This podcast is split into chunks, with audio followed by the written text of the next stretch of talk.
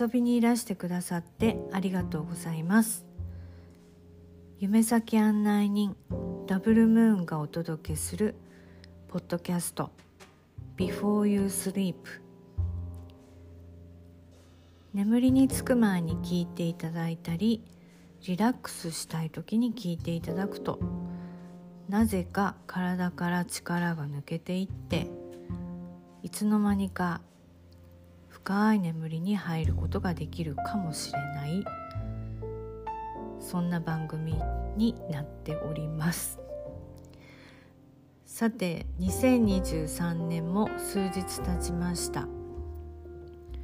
皆さんがお住まいの場所ではどんなお天気どんな気温でしょうか。私が住んでいる、えー、マサチューセッツ州では、まあ、マサチューセッツ州の中でもねいろいろありますけど私はボストンの隣に住んでいるんですがそこの気温は今は6度。だいたい朝が2度ぐらいから始まって午後に向けてだんだんと気温が上がっていってまた夜は下がっていく。そんな感じのまあ普通ですかね。そんな感じの天気になっていますが最近私が住んでいる上空は昨日は雨が降っていたし今日は曇りだったり今週はずっとそんな感じのお天気なのかな。うん。あの晴れていないからできることっていうのもあるのでそういうことを探してのんびりと過ごしています。この前までねあの旅行に行っていたので洗濯物がたくさん溜まっていたこともあって毎日洗濯しているなみたいなイメージなんですけど私は意外と洗濯が好きであの、洗うのはね洗濯機に入れてしまえば機械が洗ってくれるんですけどアメリカの場合は洗濯機で洗ってその後に乾燥機がだいたいついてるので乾燥機に入れて1時間ぐらいでだいたい乾くとそんな感じになってますけど畳むのがね、あのー、好きなんですよね。でこう綺麗に畳めるとそれだけで満足癒されるみたいな ところがあります。洗濯物畳むの大嫌いっていう人もいますけどそうねまあ人によって好き嫌いはあるんですけど私は洗濯物を畳むのが好きです。あのそうですねアメリカに来る前までは意外とバリバリと働いていた方なんですけどアメリカに来る時に仕事をスパッと辞めてきました。日本にいた頃はもう本当に朝から夜までずっと働き同士だったのでアメリカに来てから、まあ、環境は変わったもののと本格的に子育てが始まったっていうのもありますけど朝から晩までずっと家にいてまあ、用事があって外に出ることもありますけど基本は家にいて家のことをするっていうのがうんちょっと慣れない慣れないなって思ってる期間がしばらくありましたね。うん、でそんななんかこう自分のパワーを持て余してジムに行ってみたりあとは何かうちの父からね「君は文章を書くのが好きだから本でも書いてみたら」とかって言ってもらったりしたんだけど何かまあ書き始めてみたんだけどうーんちょっと今そういう感じじゃないなみたいな気分だったので途中でやめちゃいましたけどそんなこともやってみたりいろいろ試してみました。そして日本語ではね専業主婦って言うんですけどまあいわゆる私は専業主婦っていうのかな。なんですけどアメリカに来るとその例えばこちらの友達や知り合いになった人と話すと「あなたは何をしているの?」って言われるんですよ聞かれるんですよね。そうすると最初は私はうん専業主婦やってるよみたいなことを言ったんですけどどうも友達の話を聞いてるとまあ、彼女たちも家にいるんだけど例えば家でこんなことをやっているよ。まあアーティストとしていろいろ作品を作っている友達もいれば家でうん何て言うんでしょうね。セラピストみたいなことをやっている人もいたりいろいろいるんですけど何をやってるのって言われた時に何もやってないっていうふうに思っていたんですけどそうじゃないなって思ったんですね。何もやってないわけではないなと。で確かに家事をやってているだけの時期もありましたけどそこでねあの私って何ができるんだろうって逆に思ったんですよね。で何ができるんだろうと思った時に夫にも聞いてみました。でうん夫は何て言ってくれたかっていうのは正確に覚えてないですけど何でもやってみたらいいよみたいなことを言ってくれたのかな。そんな記憶がありますけど。でそこからやっぱりまあ夫がね例えばこれをやったらって言ってやったらそれが楽しいかどうかというのはまた別の話でね。うん。なのでやっぱり自分で決めないといけないなと思いましたそうした時に私って何が得意なんだろうって考えたんですよね。で得意っていうのもあのー、すごい努力して頑張ってやってみてすごい上手にできるっていうまあそれも得意の一つだと思いますけど私はそっちじゃなくて私が自然としている行動している中で周りから褒められることそういうことってなんだろうって思ったんですね。その肩の力を抜いてやっていることで褒められることって何かなってそうしたら人の話を聞くのが上手だよねと言われることがあったんですね何度何度か。その度に「へえそうなんだ」って私自身は思ってたんですけどそうやって言ってくれる人が何人かいるということは私は人の話を聞くことをライフワークにしてみたいなって思ったんです。でそれで思いついたので始めてみました。どんな風に始めたかというと私の住んでいる家の中にあの使っていないスペースがあったのでそこをフリースペースにしてあの私が住んでいる周りの方、まあ、これ女性限定なんですけどあの口コミでねそういう話を広げてでそのスペースでテーブルと椅子が置いてあるのでリラックスして本を読んでいただいたりあとは手作業してもらってもいいしあとはピアノがあるのでピアノを弾いていただいてもいいですよ。でもし誰かと話したかったら私とお話ししましょうみたいな感じのスペースを作りました。でそれがこの番組のあの元になっているマグネットっていうコミュニティなんですけどマグネットというふうに名付けました。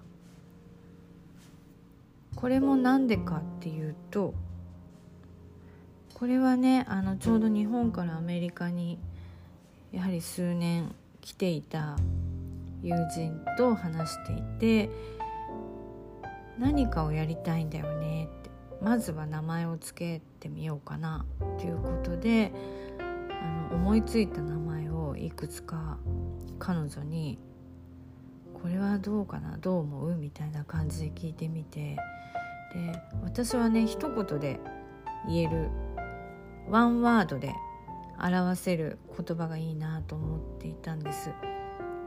なのでいろいろと考えた結果マグネットっていいなって思ったんですね。いろんなものを引き寄せる。引きつける。あとは人と人がつながるとかね。人と物何かがつながるみたいなイメージでいいなと思ってで彼女に話した時に「すごくいいね」っていうふうに言ってくれてそれでマグネットという名前を付けました。そうするとこの私の人の話を聞くっていう活動はマグネットというコミュニティの中で行うことで人に説明しやすくなります。そんなことから始まってそうですね。あとはクラブハウスの中でルームを作って皆さんといろいろお話ししたりあとはブッククラブを作って同じ本を読んでそのことについて話し合ったり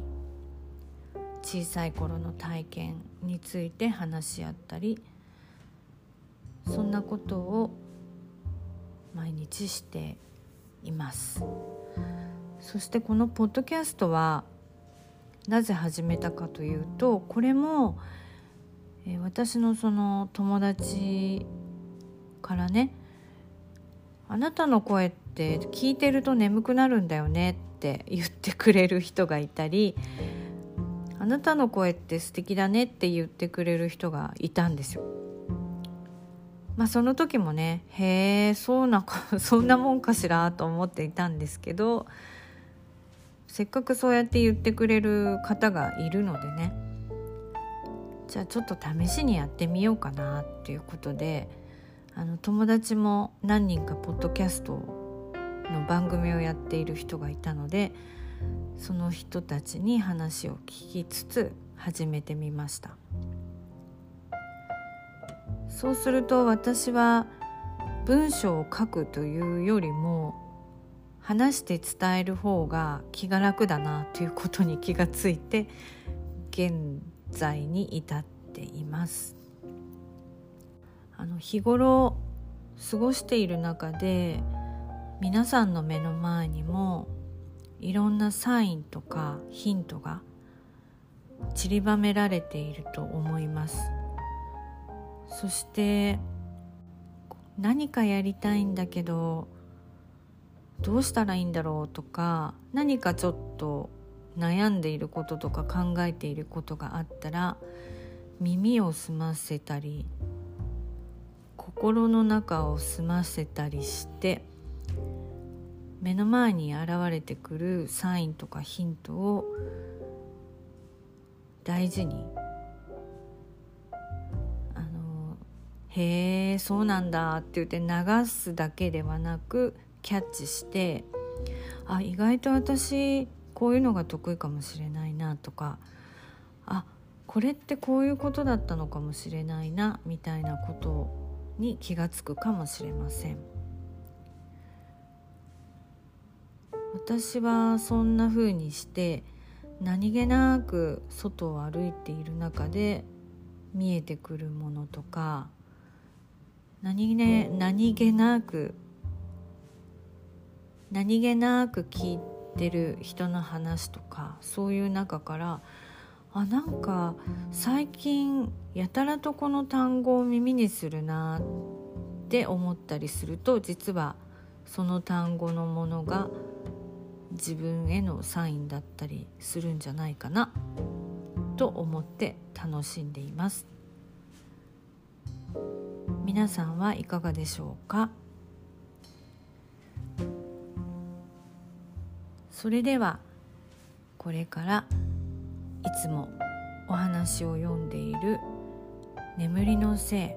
い」の朗読をしたいと思います。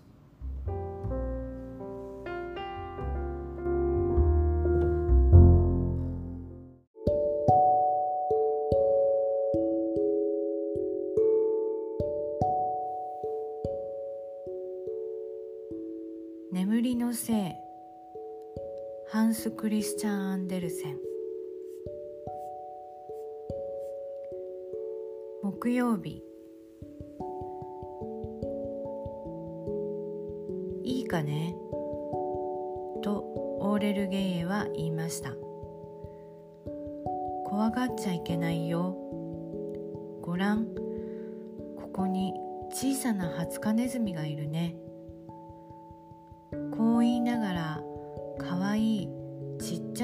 カネズミを持った手をヤルマールの方へ差し出しました。このハツカネズミは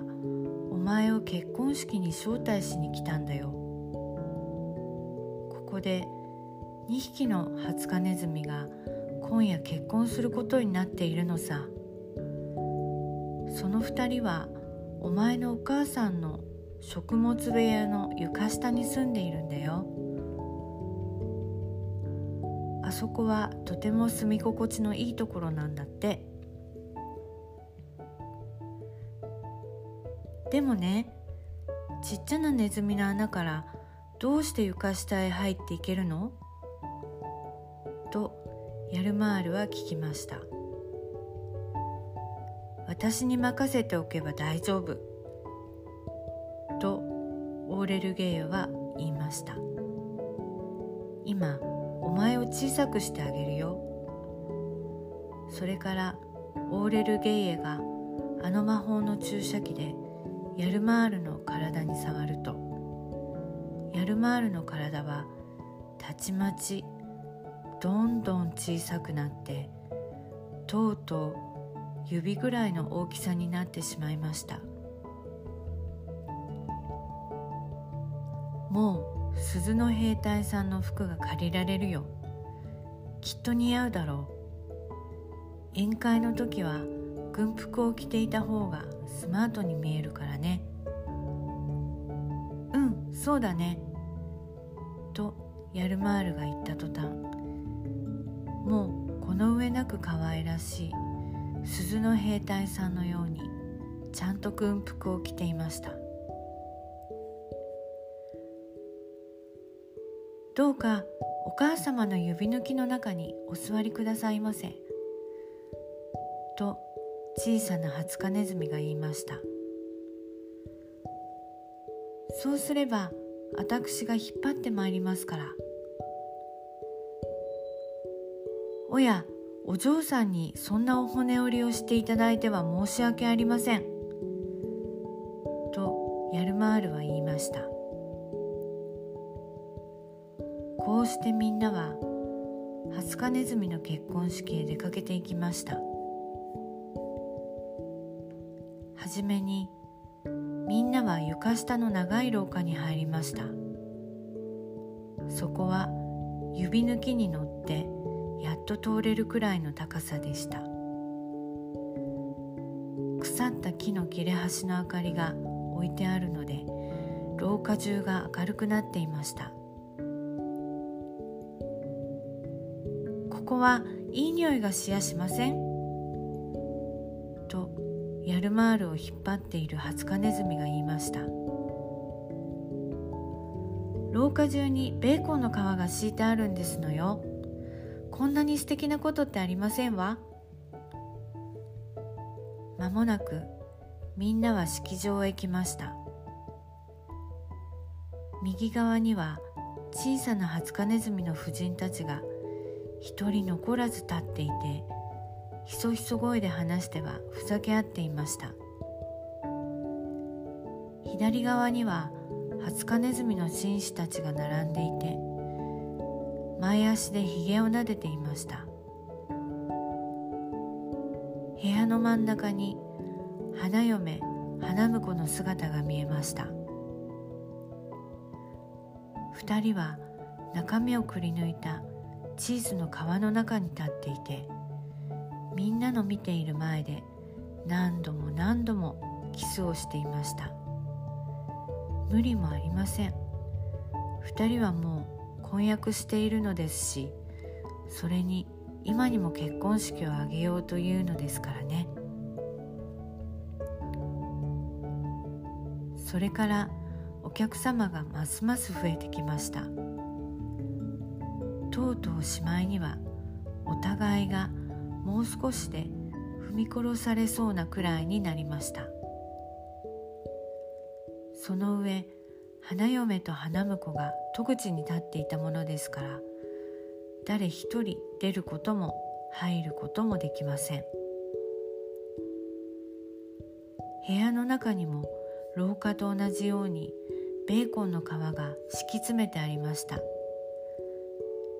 これがごちそうの全部だったのです。デザートにはエンドウ豆が一粒出ました。このエンドウ豆には家族の中の一人が花嫁と花婿の名前を歯で噛みつけておきました。と言っても頭文字だけですかね。こんなところは普通の結婚式とは全く変わっていました。ハツカネズミたちは口々に立派な結婚式だった。それに話もなかなか面白かった。と言い合いました。そこでヤルマールも家へ帰りました。こうして本当に上品な宴会に行ってきたのです。ただ体を縮こめて小さくなって鈴の兵隊さんの軍服を着ていかなければなりませんでしたが。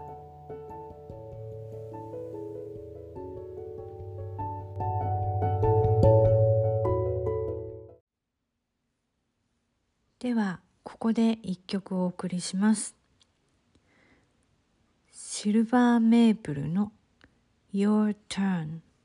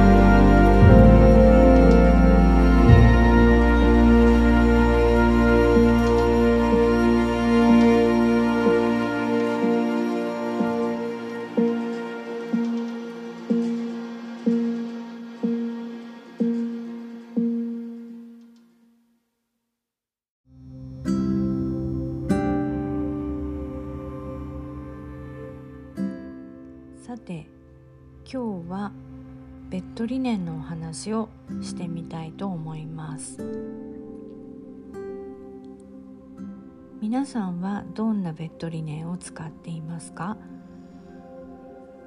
えー、無地のものとかあと柄が入ったもの。無地だけどちょっと生地の表面がデコボコして柄になってるものとかいろいろあると思うんですけど今私が使っているのは真っ白い朝100%のベッドリネンです。日本だとお布団で寝ている方もいらっしゃるかと思うんですけどアメリカだと大体はベッドでうちもまあ漏れなくそうなんですけどベッドのマットにかけるボックスシーツっていうのかな。シーツとその上に敷くフラットシーツ。でその上にお布団。うちは、えー、うすうんちょっと厚手のキルトですかね。あの布団に比べると薄手なんですけどキルトでいうとちょっと厚手。それを使っていてでさらにその上に暖かい素材でできたブランケットをかけています。でなぜリネンにしたかというとリネンは洗濯をした後乾燥するのに時間があまりかからない。すぐ乾く。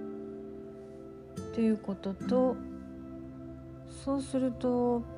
雑菌も出にくいんじゃないかな。と思ってそれを選びました。うちの子はね今7歳の男の子ですけど結構寝汗をかくのでそうするとやっぱりすぐ乾く方がいいし洗う回数も増えるので洗ったらすぐ乾いてすぐにまた使えるっていう方がいいなと思って朝にして大正解でした。最初は肌触りがちょっとカサっていうかガサっていうのかな。シャリシャリするなって思ったんですけど何回かね洗うとそのガサガサというよりもシャリッとした感じがすごく気持ちよくて洗いたてのシーツは本当に気持ちいいですね。で同じメーカーでそのボックスシーツとフラットシーツあとは枕カバーを揃えていてもう全て洗いたての状態は本当に気持ちがいいです。逆にねあのー、さらっとしたというかスルンとした感触のシルクだとかサテンだとかねそういうのがお好きな方もいらっしゃると思うしそれはそれで気持ちがいいんだろうなと思うんですけど今のうちにはなんかこう天然の素材を使いたいなっていうこともあって朝かコットンで迷ったんですけどコットンだとねどうも熱がこもる気がしたのでコットンもすごい肌触りがいいものもあるんですけれどいろいろいろいろと比べた結果朝になりました。皆さんは毎日どんな素材に触れて眠っていますか？そんなにこだわりはないっていう方もいらっしゃると思うし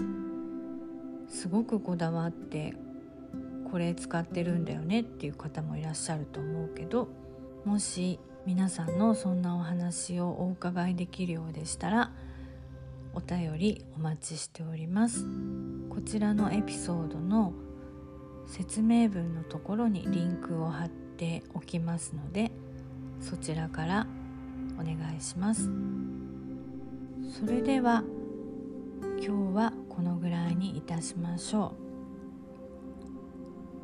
最後にもう一曲お届けします。アンダース・セルポールセンさんのフラグメンタリウムそれでは皆さんぐっすりとおやすみなさい。